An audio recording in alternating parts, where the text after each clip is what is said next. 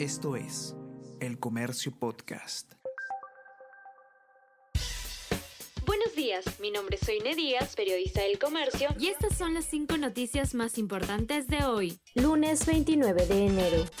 Ex jefe de la PNP afirma que ministro busca sacar a oficiales anticorrupción. Jorge Angulo precisa que el titular del Interior inquirió por la salida de los coroneles Harvey Colchado y Walter Lozano. Ambos apoyan al grupo de fiscales que dirige Marita Barreto. Asimismo, saliente jefe policial refiere que hubo interferencia y presión por parte de Víctor Torres en proceso de ascensos, cambios de colocación y pase al retiro a fines del año pasado.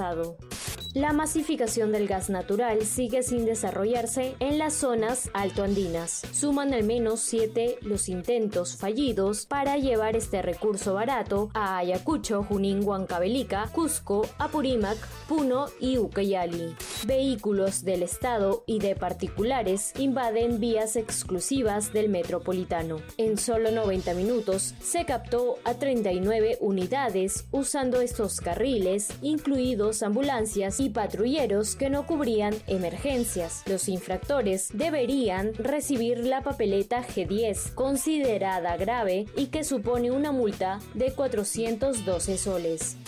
Acusaciones y rencillas dividen a simpatizantes, antiguos aliados y familiares de Pedro Castillo. Divisiones marcan el castillismo tras un año de la caída del expresidente. Entre llamados a la unidad familiares y abogados, impulsan un comité para canalizar el apoyo al exmandatario. Las grietas entre seguidores y antiguos socios son notorias. Vocero de Castillo, Iber Maraví, acusó a infiltrados ligados a Perú Libre de promover Hubo más de 80.000 ingresos fantasmas a Machu Picchu durante el 2022, luego de que el Ministerio de Cultura señalara que existía un desbalance de 8 millones de soles en el 2023 en la recaudación por venta de boletos a Machu Picchu, el cual se dio a través de la plataforma anterior administrada por la Dirección Desconcertada de Cultura. El presidente de la Cámara de Comercio y Turismo de Ollantaytambo, Carlos González, estimó que este perjuicio sería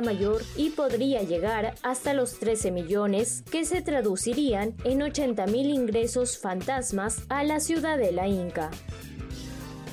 El Comercio Podcast.